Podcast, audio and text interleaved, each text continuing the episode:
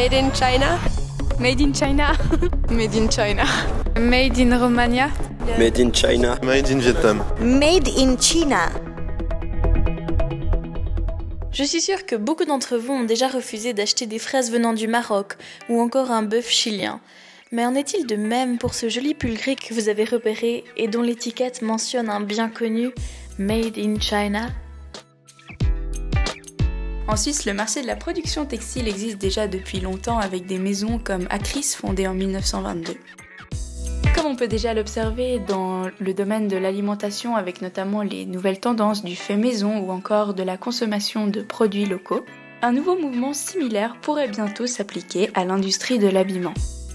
C'est en tout cas ce que pense Julie Anzermet, la fondatrice de l'entreprise Heavycraft, une entreprise suisse qui produit ses collections au bord du lac Léman.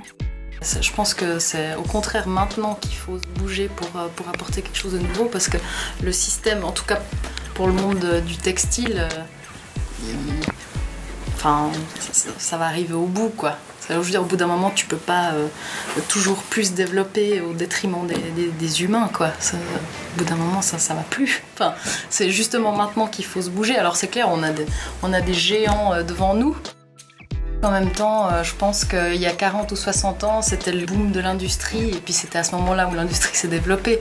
Donc faire du local à ce moment-là, euh, je pense que ça aurait parlé à personne. Puis surtout toutes les questions d'éthique, d'environnement, euh, tout le monde s'en foutait quoi. Selon le site éthique-sur-étiquette.org, si l'on considère un t-shirt de 30 euros, 50 centimes vont dans le salaire de l'ouvrier, environ 7 euros pour le matériel et le transport, 4 euros pour la marque, et les 18 euros restants terminent dans la poche du magasin. Pour vous permettre de comparer, dans les ateliers de production de cette même entreprise, les femmes qui y travaillent sont payées une cinquantaine de francs pour chaque unité produite. Elles ne peuvent pas travailler plus de 40 heures par semaine, les matériaux sont de très bonne qualité, produits en Allemagne, et ne nuisent donc ni à la santé de celles qui les utilisent, ni à celle des futurs acheteurs. Comme vient de nous le dire mademoiselle Anzermet, le marché local du textile arrivera un jour à dépasser les grandes firmes. Pourtant, pour l'instant, les entreprises locales restent très peu connues. Vous allez nous dire, non, il y a des entreprises en Suisse comme Switcher. Mais il ne faut pas confondre une entreprise produisant en Suisse et une entreprise basée en Suisse. Une entreprise produisant en Suisse aura ses ateliers de production ici ainsi que le design des vêtements, alors qu'une entreprise suisse pourrait faire exporter ses ateliers de production dans n'importe quel autre pays.